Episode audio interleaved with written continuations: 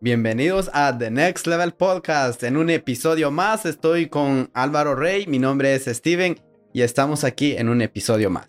Y bueno, un gusto volver a verlos aquí en nuestra plataforma en donde pues tratamos de abarcar todos estos temas emocionales que nos abarcan a nosotros los latinos que normalmente emigramos y que vivimos aquí en Estados Unidos y que muchas veces necesitamos que alguien nos guíe, que alguien nos, nos ayude a entender cómo llegar a un nuevo nivel. Que a veces nos sentimos estancados, que solo trabajamos, que solo estamos solos y no somos capaces de conectar con más nadie. Pues no te preocupes. Aquí habemos otros dos solitarios que también queremos conectar contigo. claro, claro, estamos para conectarnos. La verdad es que un placer estar en esta plataforma y hoy vamos a, tocar un tópico bastante cool. Sí, bueno, el día de hoy nos gustaría eh, que prestes atención a lo que llamamos la autosuficiencia tóxica. Claro. ¿Habías escuchado ese término anteriormente? Eh, la palabra tóxica, sí. Ah, usualmente. ¿Tienes, tienes buena relación. o mejor dicho, mala relación con las tóxicas. sí, tiene que ver, pero yo creo que la autosuficiencia también. Porque sí. Eh, llegamos a este país, a veces uno es autosuficiente. Este país te, te, enseña a ser autosuficiente. Sí, la cultura te lleva a ser autosuficiente, a valerte por ti mismo y pensar solamente en ti. Claro, claro, pero esto es algo dañino, ¿no? Porque Sí. Yo creo que si solo pensamos en nosotros, solo... Si, lo, si te pones a ver, o sea, las palabras divididas no son malas, porque la autosuficiencia no es mala y las tóxicas tampoco. Qué buen chiste. Eso es de... No, chiste. Oh, no, no es chiste. no, mentira, sí, son, Depende. Pero depende, porque yo te digo que auto, ser autosuficiente, aunque no sea, aunque no, no contenga la palabra tóxica el, sí, el sentirte tan... Como, como, como todo en exceso es malo. Claro. Entonces, bueno. Eh, bueno, definamos lo primero. Autosuficiencia. Como autosuficiencia entendemos según la Wikipedia, no mentira. Pero la autosuficiencia podemos decir que es valerte por ti mismo. No, no dejarte... No dejarte o sea, cuando eres capaz de hacer cada cosa que necesitas en tu vida por tus propias fuerzas. Donde no necesitas la ayuda de nadie más, donde no estás preocupado porque tu mamá, que tu hermano, que fulanito, que tu, tanejo, que tu jefe, que esto, influyan en, o afecten las necesidades en tu vida. Tú eres capaz de resolver todo lo que eres, todo lo que necesitas. Y terminas pensando que pues eres capaz de hacer cualquier cosa. Te sientes como muy, muy seguro de quién eres y de lo que eres capaz, ¿sí me entiendes? Claro.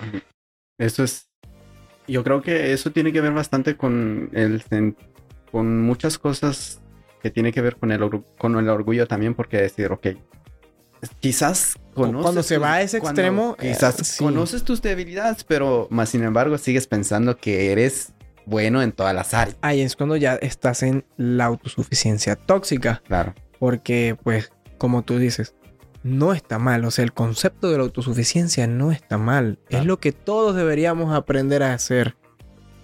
O las tóxicas, ¿no? Eh, las estoy atacando fuerte. Tú, yo no estoy atacando a nadie, así que me estoy lavando las manos aquí como siempre. Ah, no, no es cierto. el pana, ¿no? ya, estoy echando el día. Bueno, no. Este, hablando serio, eh, la autosuficiencia es algo que es necesario que todos entiendan que, hay que aprender. O sea, ser un adulto es ser autosuficiente, es poder aprender a valerte por ti mismo y no delegarle tus necesidades a más nadie. Claro. Hay que aprender a, a, ponerse los pantalones y entender que uno tiene que resolver sus propios problemas. ¿Qué pasa? Llega la autosuficiencia tóxica. Cuando llevas mucho tiempo en este plan, cuando ya tu orgullo ya se, se jacta de que tú eres capaz de hacer lo que te propongas, de una manera en la que ya tú no eres capaz de confiar en más nadie. Claro. Y, pero sacando este tema un poquito más allá, esto afecta bastante en tu vida y no puedes emprender ciertos caminos porque no hay una expansión. Si hablamos eh, empresarialmente, cuando tú tienes estos síntomas, yo diría que no tienes esa confianza. O sea, todas las cosas lo tienes que hacer tú. Claro. O sea, yo soy el bueno en Te esto. yo comienzas a el que- autodestruir porque tienes demasiado, te sobresaturas tú mismo de, Claro. de actividades, de tareas y de responsabilidades que no puedes cubrir porque lamentablemente no eres omnipotente ni omnipresente para poder estar en todos lados. Eso es lo que te, te- es- esa frase es lo que quería decir. Ah, me robaste esa frase, pero está bueno. Porque alguien que sabemos que es omnipresente, omnipotente, es Dios. Y a- de alguna otra forma que cuando tú tienes eh, estos síntomas de ser tóxico en estas áreas, eh, no, hasta incluso puedes decir no necesito de, de Dios, puedes decir. Es que muchas veces esto no te duele da- decirlo, pero Es que- sucede. ¿Qué pasa? No, si no conoces a Dios primeramente Claro. y no entiendes, porque Dios lo escuchamos en todos lados y más sobre, sobre, todo los, los latinos. Claro. Sí, o sea, la religión es algo que siempre ha estado, o sea, desde, desde bueno, desde los romanos y todo esto, pues Jesús, Dios es algo... Desde el principio. Sí, del- la cultura católica es algo que abarca Claro. toda nuestra, nuestra mentalidad. ¿Entendemos lo que es? No estoy tan seguro. No sabemos la esencia de Dios, no claro. entendemos por qué.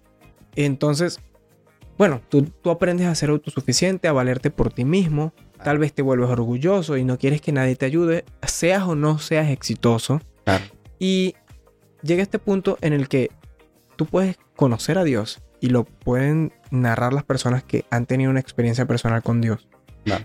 Es ese momento en el que tú estás en la mala, en la que tu autosuficiencia no fue exitosa Ajá. y como que ves la mano de Dios de una manera extraordinaria Claro. y te das cuenta de que es tan sencillo como que Dios llega y te quita las cargas de encima, donde te quita todo ese estrés, toda esa ansiedad, toda esa depresión en un santiamén porque te hace sentir seguro de que Él es capaz con su omnipresencia, con su con, con todo su poder de cubrirte, de cuidarte como ese niño pequeño que tal vez está dentro de ti Es y que quiere soltar. Es cierto, pero también tiene que esto tiene que ver con la decisión y cómo tú sueltas esa confianza también. Porque no sucede eso si tú no sueltas esa confianza. Y de nuevo, tenemos que saber aprender a confiar en Dios primeramente y claro, ten- tener, confiar en las personas también que están a tu lado. Claro, no todos somos perfectos. Claro, pero también errores, maldito pero el también hombre hay que confía en otro hombre. Sí. Entonces, Pero hay que saber el hay contexto que, de eso hay, también. exacto, hay que tener cuidado también a, a quién vas a confiar. O sea, también ser muy confianzudo tampoco es la... No, y incluso Todo en exceso es mismo- malo, volvemos Sí, al- por eso te digo, eh, confiarse en uno mismo no es bueno. Mm, Bueno, yo te digo, no es bueno en el sentido de, de que si tú dices, ah, no, yo soy bueno en esto, yo tengo el control de eso, y dices, y, y, y, y yo creo que uno no siempre tiene el control de todas las cosas. No, No, porque... uno va rellenando huecos muchas Sí, veces. un- uno Va caminando a veces, camino, este, se da cuenta de sus ciertas debilidades y es y estar consciente de que uno siempre a veces falla y por eso es por qué crees que a veces uno fracasa en la vida si es si no es porque si quizás confió mucho en que ah no yo esto me la juego yo esto Sí, lo sí, voy a hacer si no existe me lo invento. Sí. sí. O sea, eso es autosuficiencia de decir, ok, yo, yo puedo hacer eso. E incluso alguien te pide, ok, ¿será que me puedes ayudar con eso? Y a veces uno ahí sa- saca el macho alfa y dice, no, sí me la juego, sí puedo. Pero a veces no tienes ni conocimiento de lo que te están diciendo, pero tú, como te la quieres llevar de Tú autosuficiente. resuelves, y de- tú resuelves. y entonces, y esto sucede mucho también como, como hombre, porque también tiene que ver bastante con, con ah, y si me ven que, que no puedo, me Tal- ya ahí entra un poco sí. lo de la masculinidad frágil, Sí, tal vez. El hecho de no sentir que eres autosuficiente, como que te baja, como que eres menos hombre, como que tal vez. Sí. No, sí, como que eres un hombre inmaduro. Claro, eso también tiene, tiene que ver bastante con eso, pero ¿qué pasa cuando nosotros conocemos nuestras debilidades y decir, no, yo no soy experto en esa área? Por ejemplo, si me dicen, ok, construyanos una casa. Ah, No, yo no soy experto en eso, contratan a un arquitecto, a alguien que es profesional en esas áreas, pero saber esos ángulos de la vida y saber confiarle también a la gente y eso te va a ayudar bastante en la vida cuando tú sabes identificar los dones de cada persona en tu círculo. Es como, es como lo que hablábamos en, el- en- en uno de nuestros episodios anteriores, Sí. en el que hablábamos del temor, Sí. en donde el temor es tener respeto y saber conocer. O sea, si tú no tienes temor, no tienes miedo a que no vas a construir esa casa bien, vas a, lo vas a hacer. Claro. Pero esa casa puede que se venga abajo en el primer temblor. Claro. Entonces, ¿qué pasa? Tú estás siendo ahí eh, lo que decíamos de ser inteligente, de tener respeto por el hecho de, o sea, entender el lugar de cada cosa, Claro. ¿sí? Respetar el lugar de cada cosa y entender que no eres menos hombre por no ser arquitecto, porque tus fortalezas están en otro lado. Sí, o porque no conoces de algo también. Exacto, porque Eso eres ignorante. Hay mantiene ignorancia. La, en- en la ignorancia cuando nosotros decimos, ok, me la sé todo, no lo voy a, a- no voy a hacer esa pregunta porque me van a ver la cara de... Exacto. es como no cuando uno va al mecánico y, y- y uno cree que sabe lo que es y de repente el mecánico. Y a veces te dice el mecánico que dice, necesitas cambiar esto y lo otro. Ah, sí, no, sí, está bien, está bien. Pero no sabes de qué te está hablando porque tú no eres mecánico. Sí, pero Sí, quieres parecer que sí. Sí, y quieres aparentar que sí para que me dé de bajo. O que lo intentaste dé- arreglar tú primero y bueno, lo que hiciste fue empeorarlo y cuando lo llevas al mecánico te das cuenta que incluso pudiste aprender más, Claro. más viendo al mecánico que, que lo que tú estuviste haciendo, que sí. fue dañarlo más. Que fue ver un tutorial en YouTube. sí, sucede. O un pero eso tutorial en que- YouTube en, en árabe o en, o en brasileño y no entendiste nada en portugués. Sí, en portugués. Pero sí, sí, la, la autosuficiencia tóxica desde mi punto de vista es eso. Es a veces como, ok, yo sé algo, pero vamos a ponerlo en parado. Vamos a dejar que este profesional me ayude. Vamos a dejar que papá Dios me ayude. Vamos a dejar que... Vamos a entender que no lo puedo hacer todo. Que también tengo mis límites y no está mal. Claro. Y te comento algo, yo creo que la gente de Next Level ha pedido este contenido bastante fuerte porque yo quiero hablar de un personaje bíblico ahora que se llama Saúl. Yo creo que es el personaje que vemos con mucha autosuficiencia en las escrituras y, mira dónde termina. Te doy estos ejemplos, yo quizás me vas a decir, ok, cuéntame y te voy a contar. porque, mira, en la primera escena que nos encontramos de David y Goliat, fue en donde David derrota a Goliat y él se pone celoso porque la gente exalta a David, porque David. dicen que David es el mejor, que, que votó a 10.000 y Saúl a Pensó 1000. que no- Entonces- no se dio cuenta que David no fue autosuficiente, sino Sí. que en todo momento confió en... Dependió de Dios, Dependió no de de- Dios. dependió de sus fuerzas. Y no, no- nos damos cuenta en la escena.